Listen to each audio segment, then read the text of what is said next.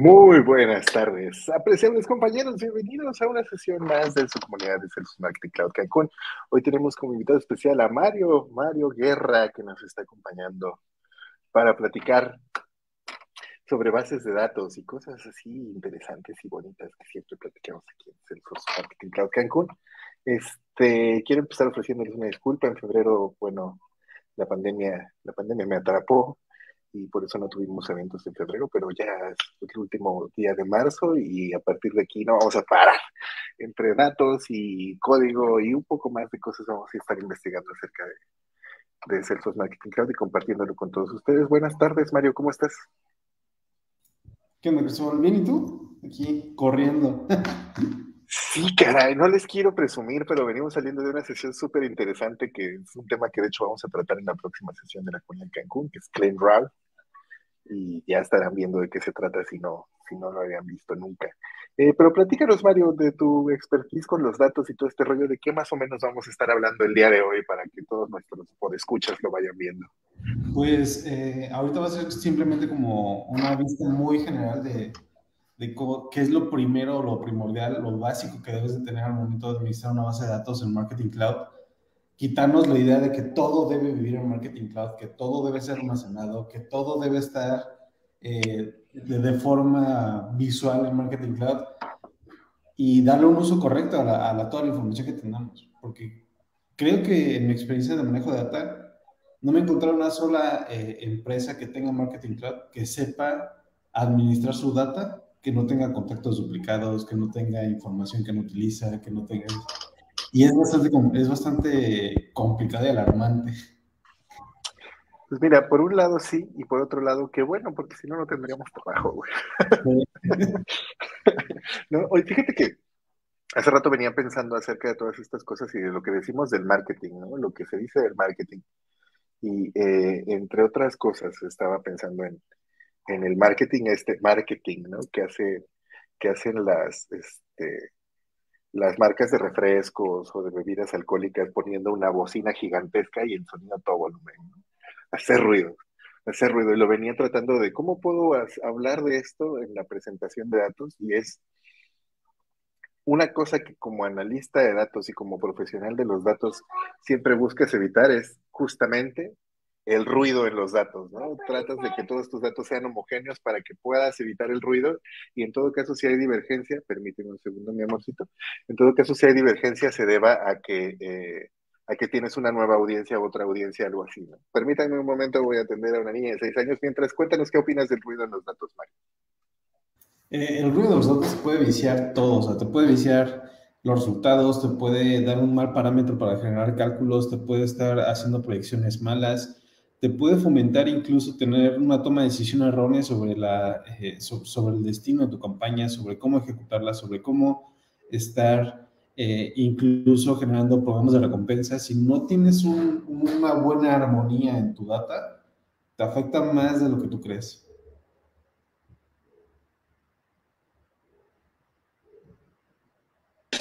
Perdónenme, esto de ser papá y ser marquetero es, un reto.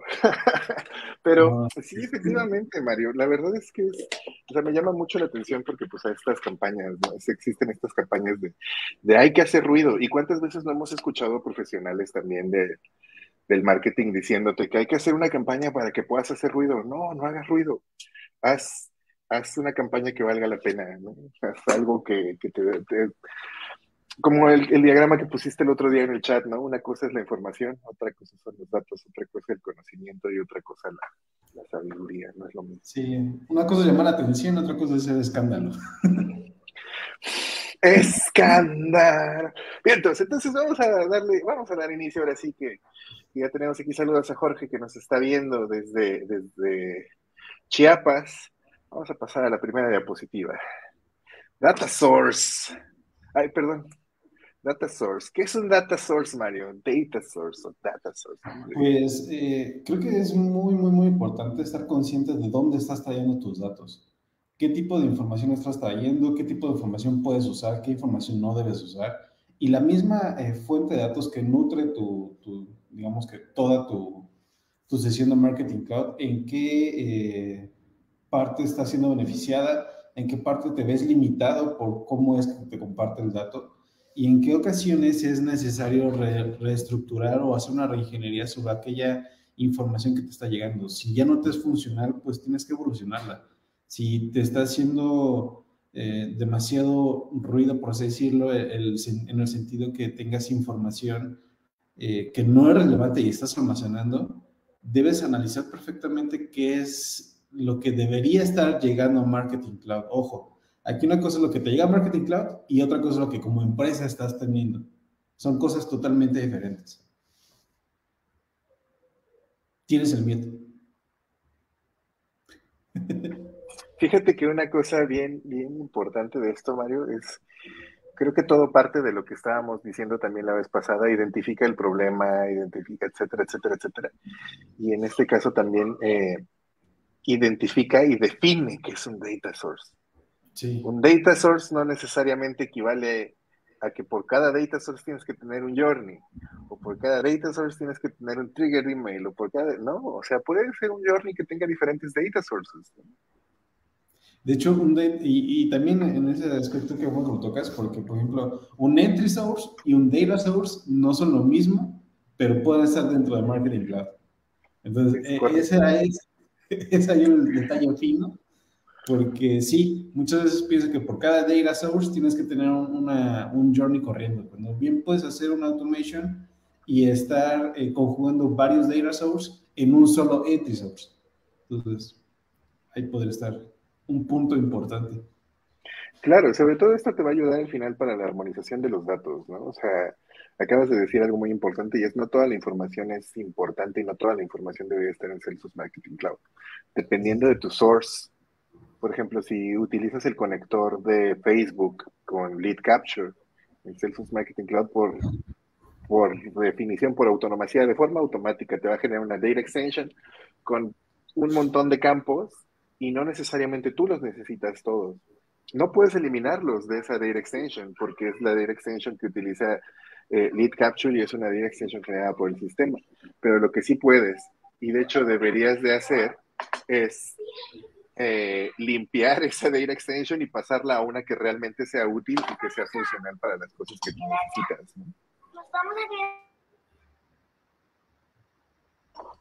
¿Sí? Bien. Este, ¿Pasamos al siguiente? Sí, sí, sí. Pasemos al siguiente punto. Y el siguiente punto es. Tantarán, redoble de tambor. Calidad de los datos. Cuéntame, ¿qué es calidad de datos? ¿A qué te refieres, Mario? Con calidad de datos, por ejemplo, es un tema que ya también se tocó en esta comunidad, pero siempre es bueno recalcarlo, la compra de, de base de datos la compra de leads es una, una práctica que debe estar erradicada para empezar.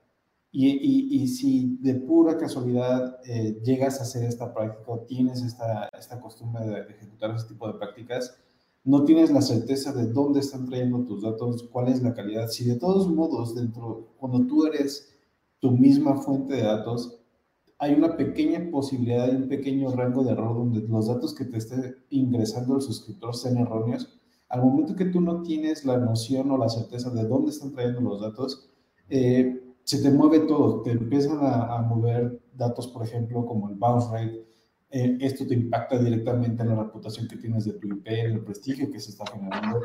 Y empiezas a arrastrar métricas que se vuelven ya incluso insuperables. Si siempre estás utilizando la misma base de datos para comunicar, no digo lo mismo, pero siempre con una frecuencia muy errática, por así decirlo, nunca vas a llegar a superar esta, esta parte de, del open rate, por ejemplo, que es un, escenario, un, escenario, típico es, ¿cómo le hago para subir mi open rate dos puntos porcentuales? Y es, para empezar, analiza tu base de datos. O sea, identifica qué personas están participando, qué personas no están participando. Haz la segmentación y empieza a focalizar esfuerzos. No es el mismo esfuerzo que tú, por ejemplo, una base de 100 personas que traigas a 20 arrastrando nunca vas a superar ese 80% de. Nunca. Si siempre la sigues intentando comunicar de la misma forma.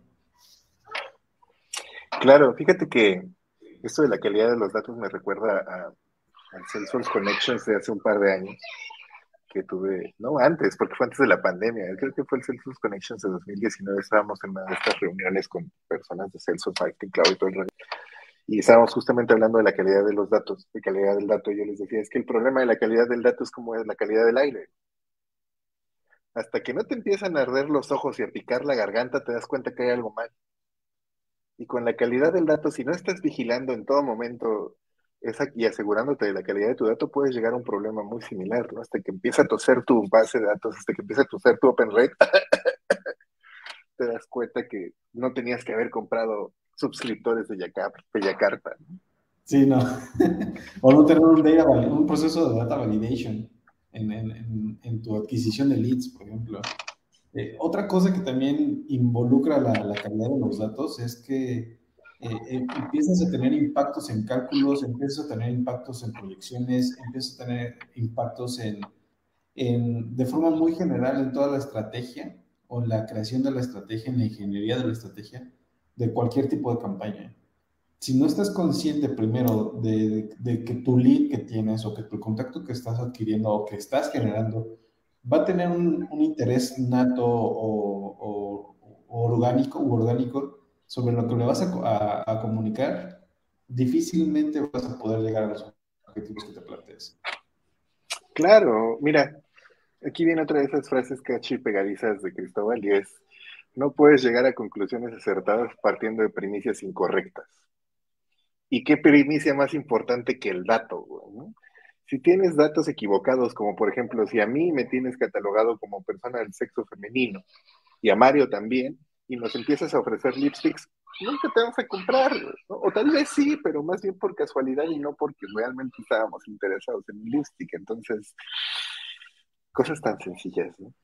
Y, fíjate que actualmente donde todas las empresas comunican, la parte de la fidelidad en cuanto a, sé que Cristóbal es Cristóbal y sé que Mario es Mario, y les personalizo de forma incorrecta porque simplemente mi, base no lo, no lo permite, no, no, no, hago la segmentación adecuada porque simplemente la base está errónea, empiezo a mandar información que no corresponde, empiezo a nombrar a personas que no son por su nombre, o creo que a todos nos ha pasado cuando nos llega el típico correo con la fórmula de personalización y dices, o sea, no es posible que esta empresa no se pueda dar el tiempo de, de, revisar qué es lo que está comunicándome cómo me lo está comunicando.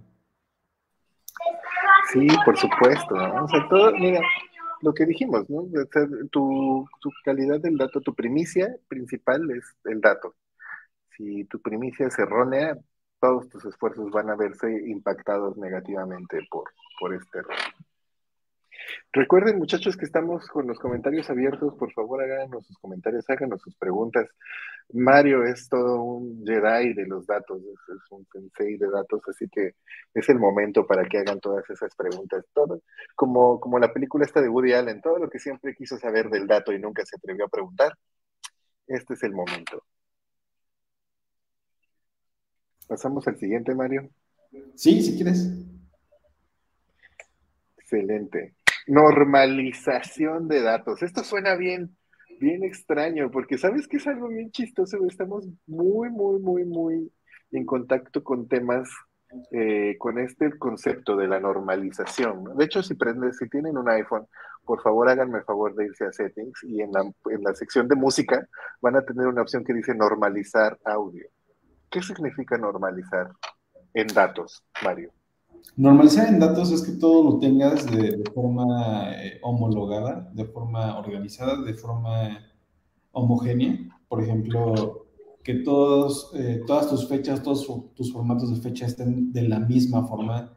Eh, si ya nos vamos o somos un poco más meticulosos, realmente son las formas normales de, administrar cualquier tipo de información, no importando el sistema que se esté utilizando. Hablando exclusivamente de marketing cloud es una, que el momento que tú hagas una data extension, el campo de, de email lo tengas segmentado como email, el campo de nombre lo tengas segmentado como texto, el, el campo de teléfono lo tengas segmentado como número telefónico. O sea, que ese tipo de detalles que muchas veces pasamos de largo u obviamos que que no son importantes, te afectan en la carga de una base de datos, te afectan en la, en la implementación o incluso en la efectividad con la que tú estás ejecutando X proceso o X campaña dentro de Marketing Cloud. Muchas veces pasa que, por ejemplo, tienes una data extension de, no sé, 700 personas pero no puedes lanzar la comunicación al momento que tú activas el journey, pero te das cuenta que la data extension en específico no tiene el campo de email como tipo de texto email, sino tiene como texto general. Jamás te lo va a mandar, a pesar de que la data extension esté, esté poblada. O sea, cosas como estas son las donde nosotros nos referimos de normalizar los datos. No está de más, creo que un problema muy, muy común que tiene la gente es que al momento que escucha la palabra dato o al momento que escucha la palabra modelo de datos, se impresiona demasiado o le tiene miedo. Creo que eh, actualmente es de los miedos que debemos de erradicar, ya todos se están manejando en datos. Y mientras menos quieras, más se te está presentando el escenario donde tienes que eh, estar trabajando con cantidades inimaginables de datos. Entonces, uh, es muy, muy importante en Amazon Marketing Cloud tener todo organizado.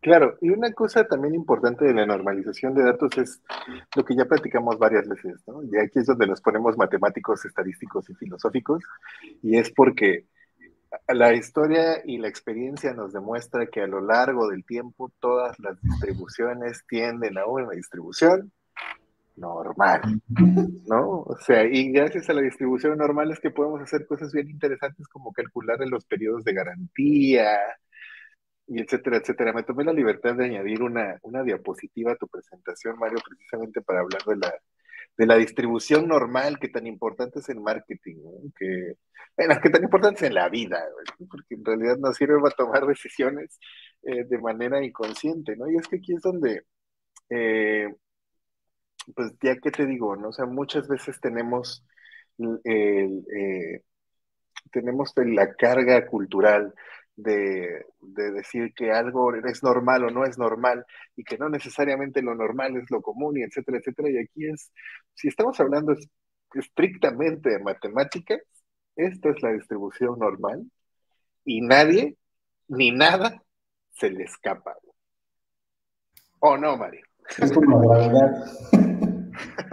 no podemos de. No, es que es, es, eh, es bastante curioso lo que mencionas. O sea, mientras más quieras evitar, mientras más quieras analizar, siempre terminas llegando a este punto. Siempre terminas diciendo, güey, dentro de los datos, el ser normal es, está bien, güey. O sea, no, no tienes por qué alarmarte. Dentro de todo, hablando exclusivamente de data, lo normal es lo ideal. Y, lo normal es lo ideal, y de hecho cuando, cuando tienes una... Eh, cuando tienes mucha dispersión en tus datos y cuando tu distribución no se, no se acerca siquiera un poquito a la distribución normal, tienes un problema. Tienes mucho ruido, ¿no? Volvemos al concepto del ruido. Sí, sí, Continúa, Mario. Volvemos al tema del ruido, volvemos al tema de estás usando marketing cloud como de datos y no lo es. Estás teniendo data que jamás vas a utilizar y que quizás te hicieron creer que la necesitas dentro del Marketing Cloud. Ojo, tal vez sí la necesitas a nivel empresa, pero a nivel herramienta no es necesario. Y también muchas veces hay que ser lo suficientemente humildes y estrictos o autoestrictos para asumir que no es necesario tener toda la data si no la vas a usar para segmentar, si no la vas a usar para detonar una campaña hablando exclusivamente del Marketing Cloud, o si no vas a estar utilizándola para poder efectuar cambios dentro de tus campañas puedes tener una data, no sé, con, cierta cantidad de volumen y todavía dentro de la campaña estar retroalimentándola y estar incrementando el volumen. Y eso es bueno siempre cuando lo utilices. De nada te sirve tener el Ferrari si lo vas a tener ahí empolvándose. De nada sirve tener ahí ese Stratocaster. no la voy a tocar, ¿no? O sea, sí, sí, sí es cierto. Y sabes qué creo que tiene que ver también mucho con. El otro día estaba viendo un, un video de estos de Facebook del, de, de Gumball, que decía Gumball así de, ah, o sea que estás, eh, que es el meme que también salió en hace algunos años con, con la cara de, de Tyler Dorden, ¿no? que es lo que dice de hecho Tyler Dorden en el libro, te la pasas trabajando trabajo, un trabajo que odias para comprar cosas que no necesitas para impresionar a gente que ni te cae bien. Y creo que eso también se puede, se puede extrapolar a los datos, ¿no? Te la pasas almacenando datos durante toda la carrera de, durante toda la existencia de una eh, de la empresa y, nunca los usaste, ¿no? O sea, tienes el dato de cuántas personas viajan en avión y a tu, a tu destino y, y, nunca les empezaste a vender más a las personas que más tienden a viajar a tu destino. ¿Por qué? ¿Por qué, Mario? ¿Por qué somos así? No sé, y sabes qué me pasa mucho, por ejemplo, en, mi experiencia laboral, me ha tocado que todas las empresas tienen de, qué zona geográfica eres, pero nadie, en, hablando exclusivamente igual de marketing cloud, nadie personaliza por eso, o nadie te, empieza a decir, eh, o, te pone, por ejemplo, hablando de marketing cloud, el contenido dinámico, contenido dinámico nos permite tener, puedes cambiar imágenes acorde a la, a la información que tenemos en Direct Extensions. Si yo que tengo los datos de, de dónde eres, de qué ciudad perteneces, y te quiero dar un welcome, por ejemplo, pues lo ideal es que para aumentar la fidelización, te mande, por ejemplo, yo que soy de la Ciudad de México, me mandes, no sé, el Monumento de la Revolución o el Ángel de Independencia, y tú que eres de, Cancún, te mandan una imagen de una playa. El texto no va a cambiar, pero la imagen va a estar ligada a tus preferencias, a, a todo lo que yo estoy captando de ti. Y muchas veces el que tengan la información ahí no lo utilicen, es más caro que hagan un desarrollo para tener información que no van a utilizar. Sí, totalmente. Fíjate que quiero poner aquí una frase que nos dijo Daniel, que es, muy cierta, y tiene que ver también con el establecimiento de prioridades, porque cuando todo es importante, nada es importante, como dice Daniel. O sea, es, eh, si todo debe de ir primero, pues entonces vas a hacer un cuello de botella y, tu triaje no va a funcionar. Sí, justo. Muy bien, y lo siguiente aquí dice Sara que la, la normalización de datos nunca termina, la organización de los datos debería, bueno, debe ser tan eficiente que cuando se necesiten realizar modificaciones, el cambio sea algo sencillo y se aplique en un lugar específico. ¡Ay, sí, qué dolor de cabeza es meterle mano a los datos! ¡Oh, no, Mario! No, sí, eh, eh, los mano, meterle mano al dato para empezar te, da, es un indicador de que hiciste mal la implementación, que en primera instancia no pensaste a futuro tu modelo y tu arquitectura, y ahí está el error. Si estás eh, digamos, pensando en evolucionar, es una reingeniería que no tiene que ver con el cambio. O sea, es simplemente avanzar paralelamente, no exponencialmente. Cuando cometes el error, es siempre una modificación exponencial, porque tu preocupación es no perder más. Y no sé, o eh, eh, moverle los datos en Marketing Cloud es pérdida de datos, es homologación de, de formularios, homologación de data sources, homologación de, de, ciertas fuentes de datos que tú pensabas que no estaban almacenando nada, que no estaban apuntando a ninguna base de datos y resulta que están apuntando a todo. Mira, nos dice Macron Pavoberto. Por esto es importante tener definida una arquitectura de datos antes de guardar información en Marketing Cloud. Y pues claro, sí, sí, totalmente. Nadie, nadie jamás empieza a hacer el pastel sin la receta. Oh, no, Mario. Sí, yo creo que una forma, yo creo que ideal de verlo es, ten en cuenta que de Marketing Cloud va a salir eh, muchas veces el presupuesto de tu, siguiente, de tu siguiente periodo, que estás captando clientes, que estás dando a conocer a tus nuevos suscriptores y tus suscriptores cómo es tu empresa, cómo es tu producto. O sea, no nada más es tener el mail, no nada más es tener el nombre, es tener preferencias de producto, preferencias de compra, facturas, etcétera, etcétera. Pero si no, no, no tienes la arquitectura como mencionaban, si no tienes la visión de tener un modelo, no, no que sea adaptativo, sino que sea en pro de la evolución, te vas a quedar mega limitado.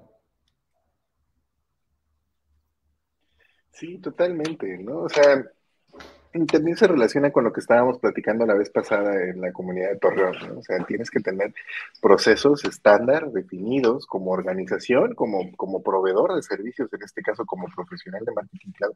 Y uno de ellos debe de ser, bueno, mi estructura de datos y mi arquitectura de datos va a ser la siguiente. Sí tienes que adaptarla a cada cliente, porque no es lo mismo un retailer que una hospitalidad o que un salud, ¿no? O que un farma, porque salud y farma no son lo mismo, ¿no? Entonces, eh, y por eso es también tan importante tener nosotros claros esos conceptos y esos y esas palabras. Caemos gordos, yo les caigo gordo a todo el mundo cuando, desde el simple hecho de pon las instrucciones, las palabras reservadas de, de AmScript siempre en mayúsculas, ¿no? Ya desde ahí me odian, pero es, necesitas llevar un orden. Necesitas tener una orquestación de todo, o sea, desde cómo nombras a tus, a tus documentos hasta cómo los organizas, qué es lo que vas a integrar, qué es lo que no vas a, no vas a integrar, qué vas a descartar y qué vas a utilizar. Porque muchas veces pasa que descartan información que no dices, me hubiera servido. pues ya no la puedes, ya no la puedes utilizar, ya no puedes regresarlo. O reestructuras, haces la reingeniería, pero ya no puedes aplicarlo en ese momento. Sí, sí, y toma tiempo, ¿no? o sea, y toma tiempo. Y ahorita, por ejemplo, yo me estoy enfrentando a un caso de sources y no poder, no haber distinguido entre data, entre entry source, data source y comunicaciones. Entonces tienes diferentes entry sources que están disparando diferentes journeys, aunque contienen las mismas comunicaciones. Y esa duplicidad provoca que los datos además se sobrescriban en la master data extension y por lo tanto tus opt-in sources que son tan importantes para el reporteo, que tienes que decir de dónde vienen todos sus suscriptores, no son confiables. Porque a determinada hora del día te apuntan a que eres, eres, tienes tal source en otra hora del día te apuntan a otra cosa porque las automatizaciones además corren en desorden y no hay una jerarquía establecida de las data sources. Marcar jerarquías también creo que es una, una parte importante dentro de los procesos automatizados. Eh, si, no nos, si no somos capaces de identificar qué va primero, entonces pasa lo que decía Daniel, todo se vuelve importante y a la vez nada. Tendremos que empezar a, tener, eh, y, esto ya es conjugando todo lo que se ha mencionado, es tienes que tener arquitectura, tienes que tener la visualización y con visualización me, refiero a tener esa habilidad de poder ver, no a futuro, porque es una frase, una frase muy trillada, pero sí tener la habilidad de poder crear un modelo adaptativo a las necesidades específicas de un, de un sector o de una industria, más allá de, de, un producto. Y la otra es, eh, si, si, no, si no marcas cuál es la, la importancia que vas a estar ejecutando dentro del Marketing Cloud, todo se va a hacer un caos. Todo, todo. Es, es muy curioso porque muchas veces piensan que es solamente mandar un mail y es más como mandar un mail. O sea, no, el mail es lo último que vas a ver y lo último de lo que piensas. Primero está todo lo demás de la data, todo lo demás de los modelos, antes de mandar mail. Sí, bueno, Mario, pero ese conocimiento también te lo da la experiencia, ¿no? O sea, no es que no es que hayas llegado ahí. Yo creo que al principio todos pensábamos así de, Salesforce Marketing Cloud es básicamente un MailChimp en ¿no? O sea, no es tampoco que sea la última Coca-Cola del desierto, ¿no? Ya conforme vas involucrándote y vas aprendiendo cada vez más, también le vas sacando pues más jugo, ¿no? A las, a las herramientas. Pero es que es, hace, la vez pasada, en la sección pasada, dijeron algo que era como que más artesanal. Y, y aquí hay una cosa muy importante como músico, que también soy un músico aficionado. Eh, una vez mi maestro de batería me dijo, es que la, técnica no se aprende, se desarrolla. Y eso fue así de... ¿no? O sea, puedes hacer un montón de cosas y puedes estar involucrado en un montón de cosas y, y al mismo tiempo eh, pues estar metido en, la nada porque no has aprendido la técnica y no has podido desarrollar la técnica. Quiero aprovechar esta breve pausa de nuestros para dar un mensaje de nuestros patrocinadores. Eh, Radio Patito, no, Patito Hotel, digo, Patito Hotel, que, nos ha servido de ejemplo tantas veces anteriormente. Eh, y bueno, Mario, ¿qué te parece si hablando ya de todas estas cosas que dijimos y que de quitar datos, poner datos y la arquitectura y etcétera, el siguiente punto que es depuración de base de datos. ¿A qué nos referimos con depuración de base de datos, Mario? Uy, nos deberemos desde incluso hacer una limpieza en los suscriptores a identificar qué campos no estamos utilizando y no tener ruido en la información Aquí, por ejemplo, eh, lo, vemos del siguiente orden. Primero debes de, identificar cuál es tu fuente de datos. Ya que tienes la fuente de datos, identificas qué calidad de datos te está dando.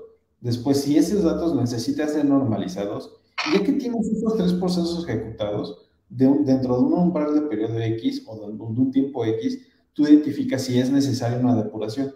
Y la depuración es, sabes que no, tal vez no elimine de mi base de datos a 100 registros, pero sí los voy a excluir dentro de Marketing Cloud o dentro de mi envío, porque simplemente me están manchando mi, mi métrica, no me permiten crecer, no me permiten tener un, cálculo exacto, simplemente identificar comportamientos precisos y están, eh, no sé, viciando los resultados. Si no tenemos esa habilidad o no tenemos esa visión de poder identificar en qué momento no es necesario tener un Mario Guerra y un Cristóbal dentro de mi base de datos porque a ellos no les interesa consumir cremas para la piel y en qué momento sí, sí necesitan un Mario Guerra y un Cristóbal que consumen instrumentos musicales, pues simplemente voy a estar, una, incrementando las posibilidades de un, de un, subscribe que sea dentro de todo lo malo, lo menor. Y lo otro es, jamás, jamás, jamás, jamás vas a poder tener una lectura precisa del comportamiento de tus métricas. Siempre vas a estar eh, ligado a un sesgo, ligado a una, eh, ¿cómo puedo decirlo? Mm, a una limitante numérica de poder tomar una decisión correcta. Por supuesto, ¿no? También lo mencionábamos en la sesión pasada de Torreón, identifica y determina tu error. Sí.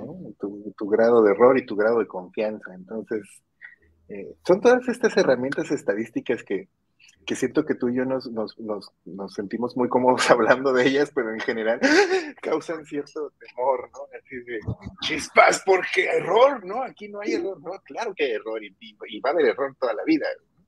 Y, fíjate que una cosa interesante es esto, ¿no? De hace rato que decías, ¿cómo subir dos puntos porcentuales tu tasa de apertura? Mándaselo a las personas correctas. Sí, justo. Yo, creo que, que, dentro de la experiencia es, muchas veces no, o sea, el, el, que siempre tengo en la mente es cuando piden subir el click. Y es, o sea, subir el click to rate es más complicado de lo que te imaginas, porque debes primero incrementar tu OPER debes tener una buena segmentación, debes tener un mensaje contundente, debes de tener algo que realmente le interesa al cliente y para ello debes tener una buena administración de tu base de datos. No nada más es, pues fíjate que hoy amaneció soleado, entonces quiero aumentar 2% mi clic. Oh, no, espérate tantito, o sea, es, es más que eso. Es eh, no saber de tu base de datos y la otra, no estar conscientes del tipo de segmentación que estás haciendo. Sí, por supuesto, ¿no? Y tienes también ahí el, el, eh, caso de, de, explicar el proceso, ¿no? O sea, no es, no es necesariamente eh, tan sencillo como lo estás diciendo actualmente, ¿no? No es que te levantes un día y porque pues, te, picaba el pie izquierdo decidiste que esto ya es un buen día para subir el click-through rate. Sí, es posible llegar ahí y es posible tener eso como meta, pero definitivamente no va a ser tu meta al corto plazo y eh, definitivamente también que hacer un montón de cosas antes de poder llegar a esta meta proverbial. Y yo creo, Mario, que por eso a mí me gusta tanto la filosofía detrás de Scrum. O sea, que implica que acepta estos cambios de, de, requerimientos, que acepta estos cambios de parámetros, que acepta que el producto con el que saliste no va a ser perfecto, pero que también te motiva y te involucra de manera que siempre sea perfeccionable. ¿no? Denme un minuto, por favor, mientras Mario nos comenta sus pensamientos sobre Scrum. Eh, Scrum, bueno, creo que es, a mí me gusta mucho porque favorece mi toque. Entonces, eh, te, permite tener un grado de atención o un grado al detalle bastante milimétrico sin llegar a, la obsesión. Y la otra es que te empieza a poner cada cosa en su lugar, te empieza a, a segmentar y no hacer microsegmentaciones, sino te empieza a segmentar de forma precisa qué es lo que tendrías que hacer para poder llevar a cabo una buena administración de un proyecto. Y por ejemplo, un dato curioso, bien chistoso, es que en, la estaba en una junta con un cliente X y me dice, es que tu, cálculo tiene un, un, este, un 3% de error. Dije, para empezar, pensé, dije, ¿cómo que un 3%? ¿De dónde sacaste el 3% de error para empezar, no? Y se me ocurrió contestar, se han mandado, se han mandado cohetes con el 17, 20%. Tú me estás mandando que te voy a mandar un envío con el 3% de error, o sea, ahí sí no, ¿no? Sí, no, no, güey. Ay, qué horror, Mario. Sí, no, qué, qué horrible, güey. Qué, qué, qué complejo. Es que creo que también valdría la pena aquí hablar de lo que es el error estadístico, ¿no? Y lo que es el... Que el error estadístico no es lo mismo que error en béisbol, ¿no? O sea, porque en béisbol también hay error, ¿no? Error. Y el error estadístico, pues, es, está directamente relacionado con tu grado de confianza. Y yo no sé tú que eres el estadista del grupo, Mario, pero cualquier cosa arriba de 90% de grados de confianza, es más, si nos ponemos exigente, cualquier cosa arriba de 95% de confianza es... Vete a la NASA. Sí, o sea, no manches, ¿no? O sea, es como cuando tu profe de matemáticas en la secundaria te pedía calcular la circunferencia de un círculo con siete dígitos de pi. Y así, güey, en la NASA usan cinco, güey. O sea, con diez dígitos de pi alcanzarías a calcular la curvatura del universo con una diferencia de un milímetro. ¿Qué andas buscando siete dígitos de pi, Mario? Por favor, no seas así. ¿Qué necesidad de, romperles la cabeza a los pobres estudiantes? Sí, no, por eso la gente tiene traumas con los números. Sí, sí, no, no, no es fácil encontrarles lado divertido a los números. Ah, ya no sé usar esta cosa. Era este el que quería usar. Ah, no estoy compartiendo mi pantalla. Muy bien. Muy bien. Hazme quedar mal, StreamYard. Hazme quedar mal. Ya pasamos por depuración de la base de datos. ¿Algo que agregar, Mario? Con eso le damos damos por terminado este tema. Yo creo que no, hay que perderle el miedo a, decir no te voy a usar, o sea, no voy a usar esta parte de la data, no voy a usar esta este volumen, no voy a usar esta cantidad específica. Hay que perder el miedo a eso porque es bastante eh, egoísta estar limitando tus métricas, o sea, es muy loco estar esperando el mismo resultado o un resultado diferente haciendo lo mismo. Es muy, muy, muy desgastante. O sea, podríamos eh, o se podría aprender más de, la depuración de una base de datos. Y, ojo, depuración no tiene que ser eliminar per se de tu, de, tu sistema de marketing cloud. Simplemente es, no lo contemples para ese envío, no lo contemples para esa segmentación, no lo contemples para esa campaña. Es tener eh, esa, ese piquillo de, de, aventurero, por así decirlo, decir, sabes que no voy a hacerlo parte del testeo que te, puede, que te permite el Marketing Cloud no solamente va al contenido, va también al comportamiento de tu base, va también al comportamiento que, o segmentaciones que tú vayas realizando en un, en un Decision Split, por ejemplo. En, en, en, saber en qué momento sí filtras, en qué momento no filtras, en qué momento juegas con tu audiencia y en qué momento no es necesario. Fíjate, Mario, que siempre es bien interesante platicar contigo. La verdad es que, que, bueno, contigo y con todo el equipo, como les decía hace rato, soy una persona sumamente afortunada por ser compañero de todos ustedes y, siempre los voy a seguir engañando para que me sigan enseñando más y más y más. Este, esto que acabas de decir de ser aventurero y de, buscar eh, diferentes respuestas y de hacer cosas diferentes, a todo mundo le encanta el data science todo el mundo le encanta la ciencia de datos, data science, está de moda data science, big data está de moda eh, y todas estas cosas. Y data science, la ciencia se hace a base de experimentos. La ciencia no se hace haciendo preguntas para las que ya tienes la respuesta. La ciencia se hace a base de experimentos. Y esto, si quieres data science, lo podemos hacer, pero tenemos que experimentar. Sí, estás dispuesto a tomar el riesgo, ¿no? Y muchas veces, o sea, una campaña de email marketing te permite jugar con N cantidad de, cosas. Porque al final lo único, en teoría, lo que estarías poniendo en riesgo sería la open Siempre y cuando no sea una campaña mega importantísima como, por ejemplo, un buen fin. O sea, pero un newsletter te da, te da tu oportunidad de, jugar. Eh, un welcome te da oportunidad de jugar hacer los A-B test dentro de Marketing Cloud te da oportunidad de jugar muchas veces. Para cuando llegues a, la campaña importante, a la campaña de estacionalidad, ya sepas cómo se comportó tu audiencia para cierto tipo de texto, para cierto tipo de imagen, para cierto tipo de horario, para cierto tipo de día. Ya llegas preparado a eso las, y, no llegas a, a reinventar, sino que ya llegas con el conocimiento que simplemente la experimentación te dio. Y es que precisamente te decía, ¿no? O les encanta, todo el mundo está, está fascinado con data science, todo el mundo está fascinado con big data, pero creen que mil récords son big data, güey, ¿no? O sea, no, necesitas enviarles cientos de mails a esos mil récords para que entonces puedas propiciar la generación del big data para todos esos récords y hacer que tus proyecciones tengan sentido, ¿no? Porque Para eso nos sirve el Big Data, para eso nos sirve el Data Science, para hacer estas predicciones, lo que acabas de decir, ¿no? Para que durante tus emails, que no son los súper importantes, generes los datos necesarios para que cuando lances el mail súper importante sea sumamente exitoso, ¿no? Para que cada persona, cada suscriptor tenga su perfil bien identificado y bien definido, tanto por Einstein Centan Optimization como por Einstein Frequency Engagement y por etcétera, etcétera, como incluso por ti, para que sepas qué mensaje es el que le tienes que mostrar a cada suscriptor, porque ese si la meta de tu si tu meta de personalización no es entregarle a cada suscriptor lo que quiere que le entregues, lo estás haciendo mal, creo, me parece. Aquí sí no estoy seguro, pero tú eres el de los datos. ¿Qué opinas? Sí, no, o sea, acá de tocar el punto de Einstein y es, yo creo que las cuentas que he visto que lo tienen no lo utilizan es, ¿por qué? ¿Por qué no lo utilizas? Si se toda, toda la información que se analiza de forma casi inmediata con un módulo de Einstein y todo el privilegio, toda la, la, la, información que te puede arrojar con simplemente, por ejemplo, o sea, el, el STO es, es oro molido.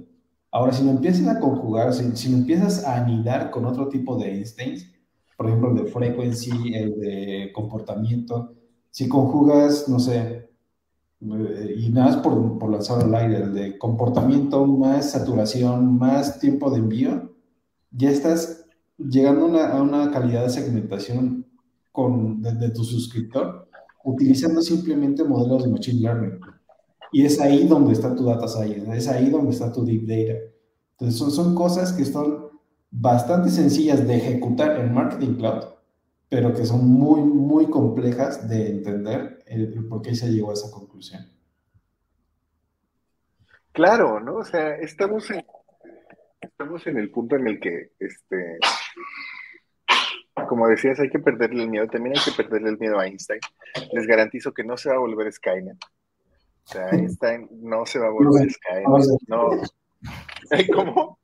No lo sé, no me atrevo a decir que no. Einstein no se va a volver Skynet, Einstein no nos va a mandar a Arnold Schwarzenegger dentro de unos años a decir, I'll be back. O sea, eso no, va a pasar. Einstein no quiere matar a John Connor, ni a Sarah Connor. Eh, pero es una herramienta súper poderosa, es una herramienta muy poderosa que además yo creo que la forma que, en la que mejor he convencido a mis clientes de que la empiecen a usar es Einstein es una herramienta muy poderosa que ya estás pagando. y, así como en los hoteleros no hay cuarto más caro que el cuarto vacío, a ti te puedo decir que no hay herramienta más cara que la que ya pagas y no usas. Sí, el módulo más caro es el que no estás utilizando. Y, de verdad, eh, ¿te acuerdas el tema de que la, la data science está de moda ahorita? No hay nada más profundo y data science que el uso de Einstein. Porque o sea, si, si, pudiéramos tener la capacidad de entender el modelo de, de, Machine Learning que está utilizando y que se está retroalimentando constantemente principios básicos de Machine Learning, entenderías el por qué es tan importante tener una base de datos sana, el por qué es tan importante tus data el por qué es tan importante la depuración de, tu, de tus bases de datos. Si entenderías todo eso, y el por qué se está tocando ahorita. No, no, nada más sería como, pues lo compré porque se ve bonito, no. Es, es, de verdad, es más, más, más profundo que eso, es más matemático que eso y es tan, eh, tan sencillo de ejecutar, tan sencillo en, en, Marketing Cloud que no sé por qué no lo uso. O sea, Fíjate, Mario, que... Comentarlo, pero vamos, ahí está que también que acabas de tocar un tema bien importante, ¿no? Y es el si supieras, si entendieras, si te dieras cuenta. Y como platicábamos también la vez pasada en la sesión de Torreón, saludos a Irving si nos está escuchando. ¿No crees que estamos fallando como profesionales en nuestra capacidad de entregar este mensaje? de la importancia y del mecanismo por el cual funciona. Tal vez no a todos les tengamos que hablar en lenguaje matemático, porque como ya hemos como ya hemos experienciado, experimentado, perdón, como ya sabemos, eh, la mayor parte de las personas no se sienten cómodas hablando en ese lenguaje matemático. ¿No crees que deberíamos los profesionales de empezar a buscar una forma más accesible o asequible de comunicar esta importancia y tal vez eso tendría una repercusión en la adopción de estos métodos y modelos? Sí, sí, definitivamente tenemos una, una parte de responsabilidad. Sería egoísta y ególatra decir que no. Eh, me acuerdo que en la universidad tiene un profesor que, de, estadística que decía, no es tu culpa que la gente no sepa matemáticas, es tu culpa que la gente no entienda tu gráfica. Entonces, es, es, es muy curioso porque no es la culpa del cliente que no sepa el uso de Einstein. Es, es culpa de quien administra su herramienta una, que lo conozca, que se vuelva experto y la, y la tercera, la más importante, que sepa divulgar la información. Podrás tener la cura del cáncer, pero si no sabes cómo, cómo decirle a la gente que la use, jamás se va a curar. Y convencerla de que la use, ¿no? Porque también puedes tener la vacuna contra el COVID, pero si eres incapaz de convencer a la gente de que se vacune contra el COVID. Que no traiga un chip. que no trae un chivo, o sea, sí, ¿no? Es que es difícil, Mario, ¿no? es difícil. Vivimos en la era de la información y desafortunadamente yo creo que, no creo, estoy seguro que nosotros, millennials y transmillennials, eh, generación X y, y las anteriores ni se diga, pero nosotros no estamos preparados como seres humanos, somos seres finitos, con una capacidad intelectual finita, con una existencia finita que nos estamos enfrentando no a un volumen infinito de datos, porque no es infinito, o sea, de hecho, matemáticamente no se puede producir una cantidad infinita de datos, es imposible. Pero sí, para, para efectos prácticos, para nosotros es, es, es imposible digerir toda esta información, administrarla, y creo que nunca, bueno, no creo, estoy seguro que nunca nos enseñaron el principio básico del dato y es, más bien, el principio básico de la información es la discriminación cuál es la información que tenemos que aceptar como verdadera y cuál es la información a la que le tenemos que dudar tres cachos y cuál es la que definitivamente tenemos que desechar. ¿Qué, opinas de eso? Pues justo el tema que estamos tocando, la depuración de la base de datos. ¿En qué momento puedes utilizar ese dato y en qué momento no es necesario utilizarlo?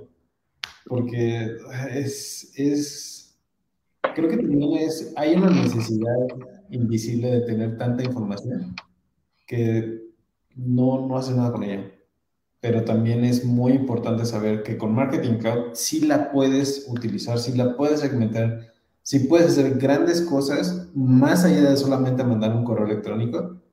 Y es simplemente que tengas la data organizada, la data de forma armónica.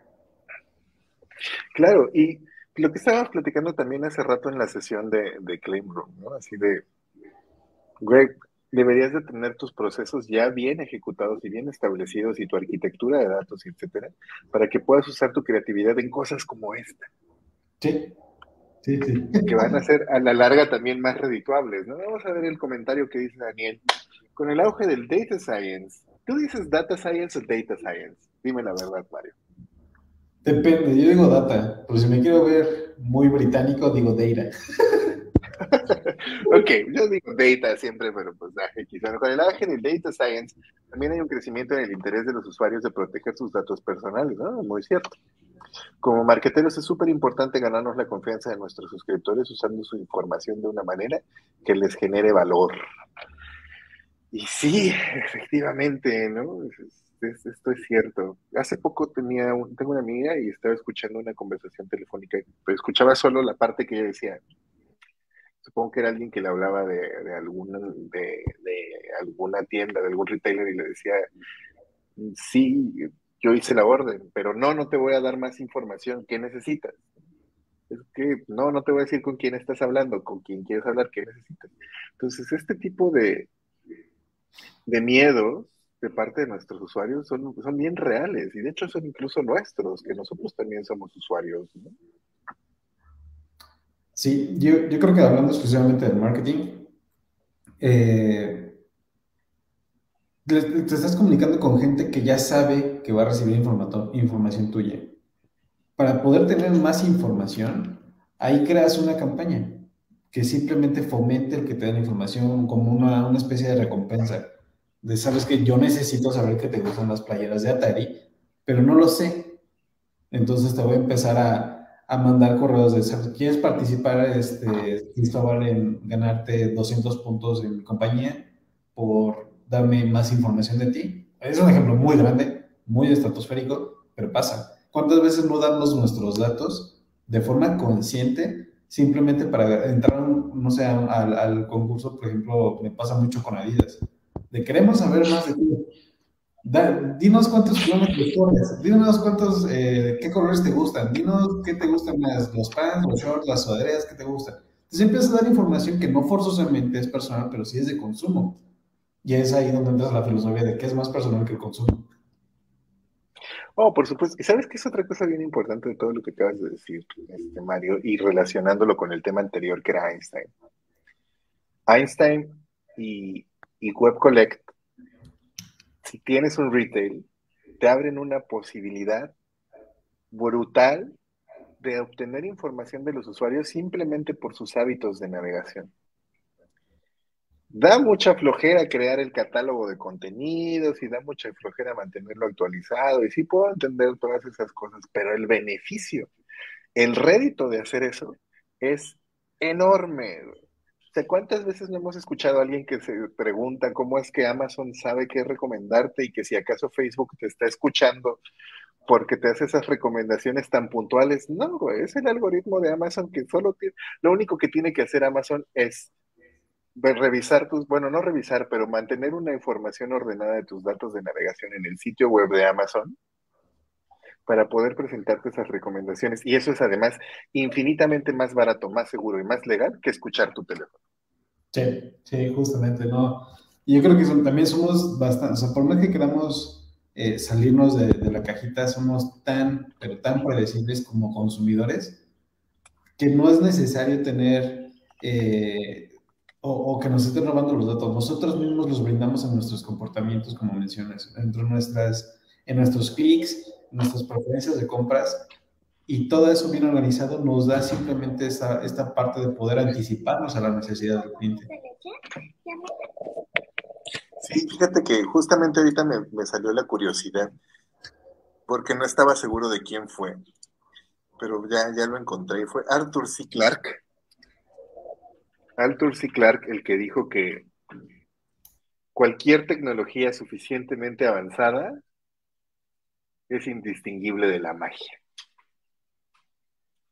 Y creo que pecando un poco de, sobrevender a Einstein y Web Recommendations y Email Recommendations, estamos en un, en un punto en el que esa tecnología realmente es de miedo cómo te puede hacer estas recomendaciones, ¿no? Tan, tan atinadas. Ahora, necesitas volúmenes ingentes de datos para poder llegar a una recomendación así de acertada y Amazon los tiene. Sí, que también muchas veces todo se, todo se reduce a los modelos estadísticos. ¿Qué tanta, ¿Qué tanta probabilidad hay que Mario le guste una, una sudadera negra? ¿Qué tanta probabilidad hay de que a Cristóbal le dé un clic? ¿Qué tanta probabilidad de que, que ciertos clientes den un subscribe, todo eso se va basando en comportamientos que quizás omitimos, pero que siempre van a estar presentes, porque al final de cabo siempre somos consumidores de algo. Y si esa información que nosotros estamos eh, brindando de forma eh, consciente no es analizada, cualquier esfuerzo que tú hagas por tener una, un dato adicional o un comportamiento adicional de tu cliente va a ser en mano. Sí, por supuesto, por supuesto. Es que es lo volvemos al punto, o sea, es, en realidad estás guardando información para qué. Y si estás guardando información por guardarla, mejor cómprate un, disco duro externo. Sí. Le vas a dar el mismo uso y te va a salir más barato que una licencia de marketing. Claro. Muy bien, pues Mario, si estás de acuerdo, porque ya estamos casi llegando a la hora. Al principio sentía que íbamos muy rápido y después sentí como nos fuimos haciendo cada vez más, este, más lentos y más detallistas y más intensos, porque híjole, sí que intenseamos. ¿eh? Qué bueno que nada más éramos nosotros dos, hemos invitado a otros. A Jorge nomás, no, no pasamos del segundo tema. De la presentación. Saludos, Jorge. Sí, no, no, no, es, es, es bien padre discutir con ustedes, la verdad, se los agradezco mucho. Listas y data, extensions, ¿a qué te refieres, Mario? Uy, es, muchas veces la gente no sabe cómo administrar. O sea, las personas que tienen marketing cloud, las industrias que tienen marketing cloud, eh, todavía a las personas que llegan a utilizarlos o que les administran la herramienta, muchas veces no llegan a tener la, la, noción de en qué momento es bueno usar una lista, en qué momento es bueno usar una data extension, cuáles son las similitudes y cuáles son las diferencias entre una y otra. ¿En qué momento es una lista? ¿En qué momento es una data extension? Y, por ejemplo, de forma muy rápida, por la lista solamente va a tener datos del suscriptor. La data extension se va a alimentar de más datos, datos de comportamiento, datos de preferencias, datos de X cosa que tú puedas almacenar o que tú puedas conectar, es una data extension. Algo que tú puedas tener simplemente de forma directa del, del consumidor o de tu suscriptor en este caso, es una lista ¿Las dos te sirven para hacer envíos? Sí, pero ¿cuál es la finalidad? Como decíamos anteriormente, puedo prender un cigarro con un encendedor o con un lanzallamas. De, las dos formas no son, no son buenas ni malas. Lograr el objetivo de prender el cigarro. Pero ¿en qué momento utilizas el lanzallamas y en qué momento utilizas el, encendedor? Depende de qué tan, tan apegado estés a tus pestañas. ¿Eh?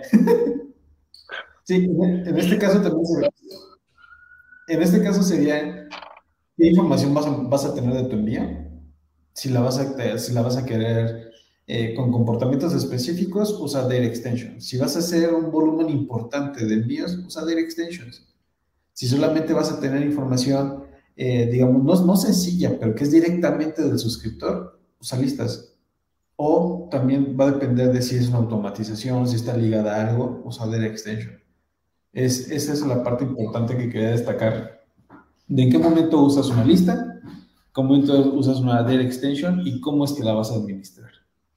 Fíjate que algo que me pareció sumamente importante de tu título, bueno, sumamente interesante de tu título, es que pusiste, a diferencia de como yo lo digo generalmente, pusiste listas y data extensions. Yo siempre digo listas o data extensions. Y esto, nuevamente vamos, bienvenidos a la esquina poética de Todd. Esto es la esquina poética de, Cristóbal y Mario y, listas y data extensions porque en realidad no son mutuamente excluyentes. ¿no? Es este dedito, este dedito se fue al mercado. Si te acuerdas de la esquina poética de Todd, Mario? Este, las listas y data extensions son no son mutuamente excluyentes, de hecho se podrían complementar, pero tienes que partir de un, de un método, de una metodología, de un método de arquitectura de datos para que estas listas y data extensions se complementen y entonces manejes tus suscripciones en listas y manejes tus datos de segmentación en data extensions. Por ejemplo, se me ocurrió así de bote pronto, no sé qué opinas. Sí, no, totalmente de acuerdo. Es, no, no, no, no están peleadas una con la otra tampoco son las mejores amigas, pero te van a funcionar dependiendo tu arquitectura, dependiendo que tengas bien planteada qué es la necesidad de tu campaña y de tu, negocio. Es, no, y tu objetivo, ¿no? Eh, no son, no, son entes ajenos. Sí, sí, es muy importante también definir necesidad, interés y objetivo. O sea, tu necesidad es una cosa, lo que te interesa es otra y el objetivo final es, completamente diferente. Y algo que yo le decía a mis empleadores anteriores era que podrá parecer ridículo, podrá parecer necio, pero todas las acciones que tome tu empresa deberían estar alineadas con tus objetivos comerciales. Porque al final el objetivo comercial es lo que va a definir la duración o no y la existencia misma de la empresa, ¿no? O sea, no, no, hay, no hay otra forma de verlo, me parece. Sí, totalmente de acuerdo. Muy bien, Mario, pues quiero, quiero pasar a la última diapositiva porque mira, qué bonita está. Qué bonita está. Es Einstein y tiene un átomo que en realidad no es un átomo, es una, es una nubecita dibujada con líneas y también la constelación de ahí arriba es una nubecita. Eh, ¿Cómo, perdón? Está filosofando. Einstein está filosofando. ¿Y qué mejor momento? Ya deberíamos irnos a acampar, por favor. Hace falta, hace falta un día sin pantallas. Deberíamos instaurar, Pedro, si estás ahí, hay que instaurar el día sin pantallas oficial en Cigata. Sí, deberíamos instaurar el día sin pantallas porque es, es bien importante también. Creo que algo que perdemos mucho de vista es eh, mientras estamos inmersos en el trabajo es esta capacidad de tener este tipo de conversaciones y la naturaleza contemplativa detrás de la ciencia. Eh, es, muy importante también contemplar y, ver y estudiar el caso y no solamente, no solamente ejecutarlo. Sí, no, no todo es tan cuadrado. Mira, dice Pedro, justamente si nos está escuchando, ya nos escuchó la propuesta de la, del día sin pantallas. Dice, las listas impactan al perfil del suscriptor si se utilizan muchas funciones, a diferencia de las Data Extension que nos dan mucha flexibilidad. Y la verdad es que yo, híjole, yo no recomendaría nunca listas como el método ideal, al contrario, siempre Data Extensions, pero pero te digo, la forma en la que planteaste el título me hizo darme cuenta de eso, o sea, son, son mutuamente complementarias. Días sin pantallas. Días sin pantallas. A ver, ¿qué dice Jorge? Ya para que nos vayamos. Es irónico. Ya me acordé de, de Alanis Morissette. Isn't that ironic?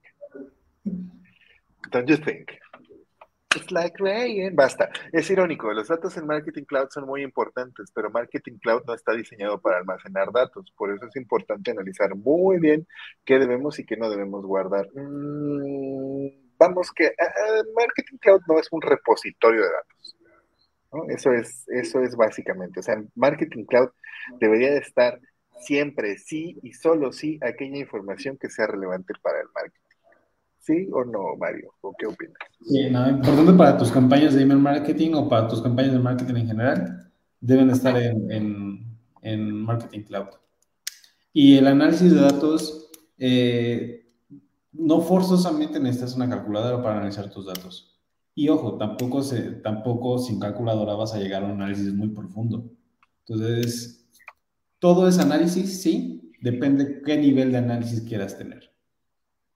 Y por eso todos empezamos como Marketing Cloud Analysts. Sí. Porque no puedes llegar a proponer sin antes haber analizado. Y uno volvemos a la naturaleza contemplativa de la ciencia y todas estas cosas clavadas, que ya por favor, yo pongo la playa. Ustedes compren su boleto de avión y vámonos a acampar. Y así sin pantallas. Mario, es siempre un infinito placer platicar contigo. Muchas gracias por estas noches de conversación.